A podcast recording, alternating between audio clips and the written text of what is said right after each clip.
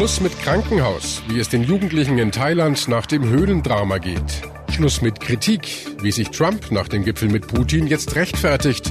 Und Schluss mit Kriminalität, wie der Start der neuen Grenzpolizei in Bayern lief. Besser informiert aus Bayern und der Welt. Antenne Bayern. The Break. Hallo beim Nachrichtenpodcast von Antenne Bayern. The Break ist eine kurze Auszeit für mehr Hintergründe, mehr Aussagen und Wahrheiten zu den wichtigsten Themen des Tages. Es ist Mittwoch, der 18. Juli 2018. Redaktionsschluss für diese Folge war 16 Uhr. Ich bin Antenne Bayern Chefredakteur Ralf Zinno. Nach dem Gipfeltreffen in Helsinki mit Russlands Präsident Putin steht Donald Trump zu Hause als Buhmann da. Bei der Frage, ob Russland mit Hackerangriffen die amerikanischen Wahlen manipuliert habe, sagte der US-Präsident, er sehe keinen Grund, warum Russland dahinter stecken sollte. Das habe ihm Putin auch glaubhaft versichert. Seitdem sind die Geheimdienste und Trumps Parteikollegen sauer auf ihn. Sie meinen, ihr Präsident glaubt Putin mehr als seinen eigenen Leuten. Um die Wogen zu glätten, hat Trump nun seine umstrittene Äußerung zurückgenommen. Was genau der Präsident gesagt hat, hören wir gleich. Denn zuerst schauen wir nach Thailand, wo das Schicksal zwölf junger Fußballer und ihres Trainers die ganze Welt bewegt hat. Nach dem Happy End im Höhlendrama durften die Jungs heute zum ersten Mal aus dem Krankenhaus raus. Acht Tage, nachdem sie von Marinetauchern aus einer überschwemmten Höhle gerettet wurden. Und die gute Nachricht, sie müssen auch nicht zurück in die Klinik. Alle dürfen nach Hause zu ihren Familien. Heute Mittag haben Sie noch zusammen mit Ihren Ärzten und Ihrem Trainer eine Pressekonferenz gegeben. Bei mir ist jetzt Michael Dose aus der Antenne Bayer Nachrichtenredaktion. Michael, du hast die PK verfolgt. Welchen Eindruck haben die Jungs denn gemacht? Ja, es war ein sehr erfrischender und fröhlicher Auftritt der zwölf Jungs. Sie trugen Fußballtrikots von ihrem Heimatverein mit einem roten Wildschweinkopf vorne drauf. Das Team heißt ja auch die Wildschweine. Und beim Reingehen in den Pressesaal haben die Jungs den typisch thailändischen Gruß gemacht, sich nach vorne gebeugt, die Hände gefaltet und glücklich in die Kameras gelächelt. Alle haben einen sehr munteren Eindruck gemacht. Sie haben sogar mit Fußbällen gedribbelt und jongliert. Ein Beweis dafür, dass es ihnen auch wirklich gut geht. Nach Angaben der Ärzte haben die Kids im Schnitt drei Kilo zugenommen im Krankenhaus. Sie seien also sowohl körperlich als auch mental in blendender Verfassung, sagen die Mediziner. Und wie ist es denn heute abgelaufen? Das Interesse war natürlich riesig. Alle wollten wissen, wie es den Jungen geht. Und es waren ja Reporter aus der ganzen Welt da. Ja, das war auch das, was den Ärzten und Behörden am meisten Sorgen gemacht hat. Zunächst wurden die Jungs und ihr Trainer vom Krankenhaus in drei Kleinbussen zu der Pressekonferenz gebracht. Man wollte auf jeden Fall verhindern, dass Reporter die Jugendlichen irgendwo abfangen und unbeaufsichtigt befragen können. Die Fragen der Reporter mussten vorher eingereicht werden. Einfach drauf loslegen durfte da keiner. Die Fragen wurden dann von Psychologen begutachtet, denn wir müssen uns vorstellen, die Jungs waren zum Teil 17 Tage lang in der Höhle eingeschlossen, in Dunkelheit, ohne überhaupt zu wissen, ob sie es rausschaffen. Ein traumatisches Erlebnis für die Beteiligten, deshalb sollte verhindert werden, dass gerade erst frisch verheilte seelische Wunden gleich wieder aufreißen. Und äh, was haben die Jungs dann genau erzählt? Zu Beginn haben sich die Spieler einzeln vorgestellt, mit Namen oder Spitznamen, welche Position sie in ihrer Fußballmannschaft spielen und wie alt sie sind. Wir können ja mal reinhören, wie es der Jüngste von ihnen gemacht hat. สวัสดีครับผมชื่อเด็กชายชนินวิบูลรุ่งเรืองชื่อเล่นชื่อตั้นครับเล่นตำแหน่งปีกซ้ายปีกขวาครับ also er begrüßt sich artig, sagt Guten Tag, ich spiele Flügel links und rechts und bin elf Jahre alt. Ja, und dann hat auch der Trainer zum Mikrofon gegriffen. Der 25-Jährige hat den Moment beschrieben, als das Team gemerkt hat, dass sie nicht mehr aus der Höhle rauskommen.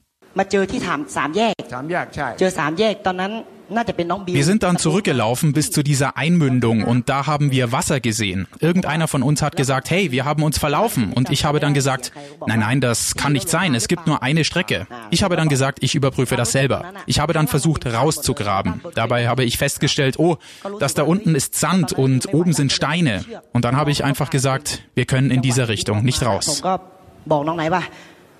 ทางนี้เราออกไม่ได้ละเราต้องหาทางออกใหม่ also ein wirklich schauriger Moment für die Jungs und ihren Trainer, aber die Hoffnung haben sie nie aufgegeben, wie sie selber sagen. Der 14-jährige Abdul Samon schildert den ersten Kontakt mit einem englischen Taucher. Da war das Team schon neun Tage lang in der Höhle eingeschlossen. ก็เหตุการณ์เกิดขึ้นช่วงตอนเย็นครับ Wir haben Stimmen gehört, Menschenstimmen. Wir haben nur nicht gewusst, ob das wahr ist oder ob wir uns das nur einbilden. Wir haben dann ein bisschen gehorcht und oh, das ist wirklich real. Ich habe dann gleich eine Taschenlampe genommen und bin runtergegangen, habe dann gleich gegrüßt, hab Hallo gesagt. Als er dann aus dem Wasser rausgekommen war, dachte ich zuerst, es wäre ein Thailänder, jemand, der wegen uns kommt. Als er aber dann rausgekommen ist, dann sagte ich, okay, das ist kein Thailänder, das ist ein Ausländer, ein Engländer. Er hat zuerst Hello gesagt und dann habe ich Hello zurückgeantwortet. Ich war sehr aufgeregt, ein bisschen erschrocken auch. Er hat dann gefragt, wie viel wir sind. Dann habe ich gesagt, wir sind 13. Er hat sich dann riesig gefreut, denn er wusste, dass wir vollständig sind. Wir sind alle 13. ใช่ครับชัดเลยครับแล้วผมก็ตอบว่า we have 13 Klingt so, als ob die Jungs alles ganz gut weggesteckt haben, aber da stand ihnen die dramatische Rettung ja noch bevor. Es sind auch neue Details ans Licht gekommen, nämlich, äh, dass die Helfer bei ihrem Rettungsversuch tatsächlich auch schon vom Schlimmsten ausgegangen sind. Ja, richtig. Die Retter haben geschildert, wie brenzlig die Lage tatsächlich war. Ein australischer Taucher berichtet zum Beispiel, dass er sich nicht sicher war, ob es wirklich alle lebend aus der Höhle rausschaffen werden. Er spricht vom schwersten Einsatz seines Lebens. Besonders am letzten Tag, als alle erschöpft waren, sei es extrem riskant gewesen. Und auch der amerikanische Einsatzleiter Charles Hodge hat nochmal die Dramatik verdeutlicht.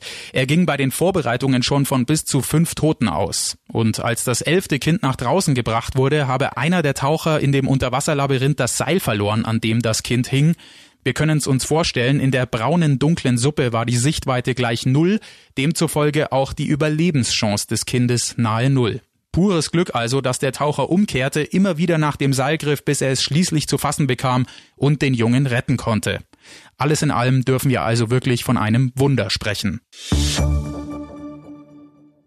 Lange haben der Bund und Bayern gestritten, wie die deutschen Grenzen besser geschützt werden können. Geeinigt hat man sich schließlich. Ab heute dürfen bayerische Grenzpolizisten eigene Kontrollen durchführen, neben der Bundespolizei. Wie der Start lief, darüber reden wir gleich, denn Antenne Bayern war natürlich dabei. Vorher schauen wir noch auf eine, ja, seltsame Kehrtwende von Donald Trump. Aber der Reihe nach, für den US-Präsidenten hakelte es ja nach dem Treffen mit Russlands Präsident Putin in Helsinki heftige Kritik. Sein Auftritt wurde von Parteikollegen der Republikaner, politischen Gegnern und den eigenen Geheimdiensten abgekanzelt. Als gedankenlos, gefährlich und schwach wurde der Auftritt bezeichnet. Sogar vom Tiefpunkt in der Geschichte der amerikanischen Präsidentschaft war die Rede. Vor allem eine Aussage von Trump auf der Pressekonferenz mit Wladimir Putin löste zu Hause eine Welle der Empörung aus. Meine Leute sind zu mir gekommen und haben gesagt, wir glauben, Russland hat sich in die Präsidentschaftswahlen eingemischt. Präsident Putin hat gesagt, Russland war es nicht. Ich sage Ihnen Folgendes. Ich sehe keinen Grund, warum Russland dahinter stecken sollte. Aber ich habe Vertrauen in beide Seiten. Ich habe großes Vertrauen in meine Geheimdienste. Aber Präsident Putin hat extrem stark und kraftvoll versichert, dass sich Russland nicht eingemischt hat.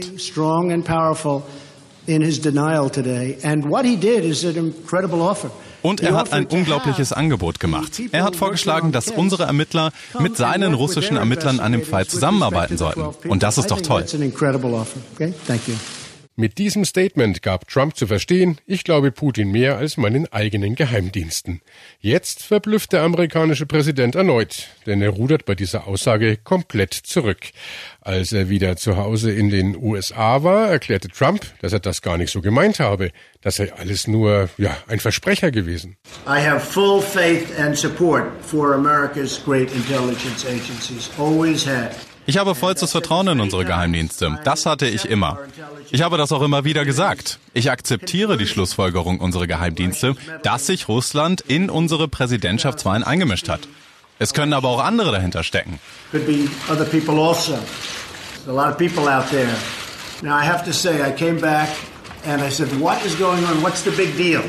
Nachdem ich aus Helsinki zurückgekommen bin, habe ich mich gewundert und mich gefragt, wo ist das Problem? Dann habe ich mir nochmal meine Aussagen vom Gipfel mit Putin angeschaut und festgestellt, dass es was klarzustellen gibt. Ich dachte eigentlich, es wäre klar, aber für den Fall, dass es das nicht war. In a key sentence in my remarks, I said the word would instead of wouldn't. Ich habe mich versprochen. Ich habe das Wörtchen nicht vergessen. Ich wollte sagen, dass ich keinen Grund sehe, warum es nicht Russland war. Ich wiederhole es nochmal. Ich habe das Wörtchen nicht vergessen. Der Satz hätte sein müssen, ich sehe keinen Grund, warum sich Russland nicht in die Wahlen eingemischt hat. Eine doppelte Verneinung, das sollte die Sache klarstellen. Trump schmiert jetzt also seinen Geheimdiensten und Ermittlungsbehörden nach seiner Rückkehr richtig Honig um den Mund. Nachdem das angebliche Missverständnis für Trump damit aus der Welt geräumt ist, macht er aber auch klar, dass sich Russland in die Wahlen eingemischt hat, habe keine Auswirkung auf den Ausgang der Wahl gehabt. Er ist der Meinung, er hat gegen Hillary Clinton gewonnen, weil er einfach besser war. Fakt ist aber auch, die Aufregung in den USA um Trumps Auftritt in Helsinki mit Putin hält weiter an. Das zeigt eine aktuelle Umfrage unter amerikanischen Wählern, die das Meinungsforschungsinstitut Ipsos durchgeführt hat. Hier heißt es, 55 Prozent finden es nicht okay, wie Trump die Beziehungen zu Russland handhabt. Und äh, der demokratische Oppositionsführer im amerikanischen Senat, Chuck Schumer, sagt, Trumps Klarstellung komme 24 Stunden zu spät und am falschen Ort. Wenn Trump dem russischen Präsidenten nicht direkt sagen könne, dass Putin Unrecht habe, dann sei das noch viel schlimmer und ein weiteres Zeichen der Schwäche. Bayern will es Kriminellen und Schleusern künftig noch schwerer machen. Sie sollen keine Chance mehr haben, in den Freistaat zu kommen. Dafür wurde eine neue bayerische Grenzpolizei geschaffen. Heute haben die Sicherheitskräfte mit ihren ersten Grenzkontrollen begonnen. Neben drei Autobahngrenzübergängen arbeiten die Beamten in Absprache mit der Bundespolizei auch auf Staats- und Bundesstraßen. Zum Start war Bayern-Reporterin Tanja Hucker heute für uns bei einer Kontrollstation in Kirchdorf am Inn in Niederbayern dabei. Tanja, wie genau laufen diese Kontrollen denn jetzt ab? Ja, also die Grenzpolizisten, die bauen ihre Kontrollen immer an verschiedenen Grenzübergängen auf, auf Land- oder Bundesstraßen. Und da kontrollieren sie ein paar Stunden und schon geht's wieder woanders hin. So sind die Kontrollen für Kriminelle und Schleuser nicht berechenbar. Heute gab's auf der B12 bei Kirchdorf am Inn die erste Grenzkontrolle. Dafür teilen die Beamten die Fahrbahn einfach mit rot-weiß gestreiften Pylonen. Ein Polizist schaut sich die herankommenden Fahrzeuge an. Wer verdächtig ist, den winkt er dann mit der Kelle raus direkt auf die Kontrolle. Kontrollspur. Ja, und dort werden dann Ausweise und Fahrzeugpapiere untersucht. Da schauen die Beamten, ob die Papiere zum Beispiel gefälscht sind oder ob vielleicht ein Haftbefehl vorliegt. Sollten die Polizisten im Wagen zum Beispiel Drogen finden, dann dürfen sie ganz normal einschreiten. Illegale Einwanderer, die dürfen sie allerdings nicht zurückweisen. Das darf nur die Bundespolizei. Aber auch sonst werden die Kontrollen immer mit der Bundespolizei abgesprochen. Auf äh, diese Regelung haben sich Bayern und äh, der Bund ja nach langen Diskussionen erst vor wenigen Tagen geeinigt, also was die bayerischen Grenzpolizisten überhaupt dürfen. Die Einheit der Grenzpolizei gilt ja als ja sowas wie ein Prestigeobjekt von Bayerns Ministerpräsident Söder im Jahr der Landtagswahl. Er war zum Start der Grenzkontrollen heute auch vor Ort und hat sich alles angeschaut. Ja, also Ministerpräsident Söder war sichtlich stolz, als er die einzelnen Kontrollstationen abgegangen ist. Er lobte die Arbeit jedes einzelnen Polizisten. Und dazu ließ er sich alle Hightech-Überwachungsgeräte zeigen. Die bayerische Grenzpolizei, die wurde ja mit Drohnen ausgestattet, auch mit Wärmebildkameras. Und da schaute Söder natürlich auch mal rein. Alles in allem verspricht Söder, dass der Freistaat durch die neue Grenzpolizei auf jeden Fall sicherer wird. Denn gerade diese mobilen Kontrollen, diese flexiblen Kontrollen, lassen ja eindeutiges Signal erkennen, dass jemand äh, nicht mehr weiß, ob die oder jene Route sicher sein könnte. Das führt zu einer Entlastung der Bundespolizei in ihrer schwierigen Aufgabe, führt zu einer Verbreiterung insgesamt der Sicherheitsarchitektur. Und äh, damit ist es einfach äh, deutlich sicherer geworden. Die Bayerische Grenzpolizei soll ja personell noch massiv verstärkt werden. Derzeit arbeiten hier rund 500 Beamte und diese Zahl soll in den nächsten Jahren verdoppelt werden. Das also die Eindrücke von unserer Bayern-Reporterin Tanja Hugger vom Auftakt der neuen bayerischen Grenzpolizei in Bayern. Und äh, das war The Break, der Nachrichtenpodcast von Antenne Bayern am Mittwoch, den 18. Juli 2018. Ich bin Chefredakteur Ralf Zinno. Antenne Bayern. Besser informiert. Jeden Tag. Zu jeder vollen Stunde auf Antenne Bayern. The Break. The Break gibt's auch morgen wieder um 17 Uhr Jetzt abonnieren.